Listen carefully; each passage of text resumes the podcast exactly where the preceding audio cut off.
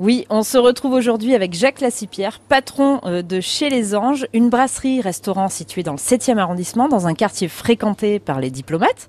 Euh, et aujourd'hui, eh bien, on s'intéresse à votre parcours, car euh, Jacques Lassipierre, vous avez finalement choisi de suivre les traces de votre père, qui était lui-même restaurateur à Paris. Oui, effectivement.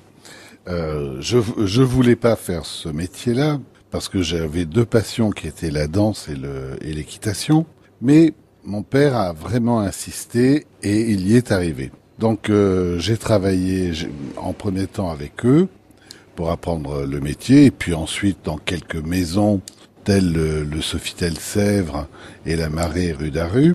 Mon père me disait souvent, quand un Auvergnat n'est pas installé euh, à 25 ans, c'est un mec qui va pas réussir. Donc à, à 24 ans, j'avais mon bistrot au pied de la Tour Eiffel parce que, euh, parce que mon grand-père disait, quand une belle maison, on voit la, tour Eiffel du pas de la porte. Et vous avez été l'un des précurseurs de la bistronomie. Effectivement.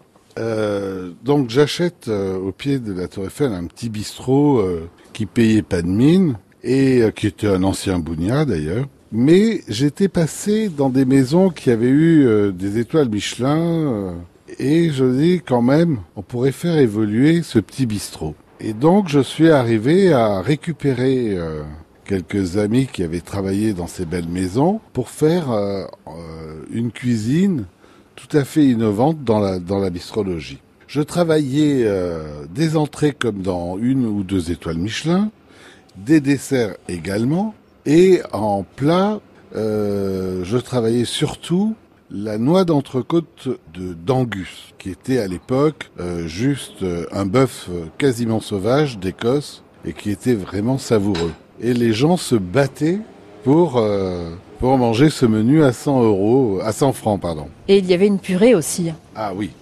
Monsieur Robuchon aimait beaucoup venir au Bon Accueil et donc je, je, lui ai demandé si je pouvais faire sa purée que j'ai un peu modifiée quand même, que j'ai rendu plus simple, mais l'esprit était là euh, et, il a totalement approuvé, oui. Merci Jacques Lassipierre. On se retrouve euh, demain pour parler de ce lien indéfectible hein, qui existe encore aujourd'hui entre les Auvergnats de Paris et l'Auvergne. Je vous dis à demain.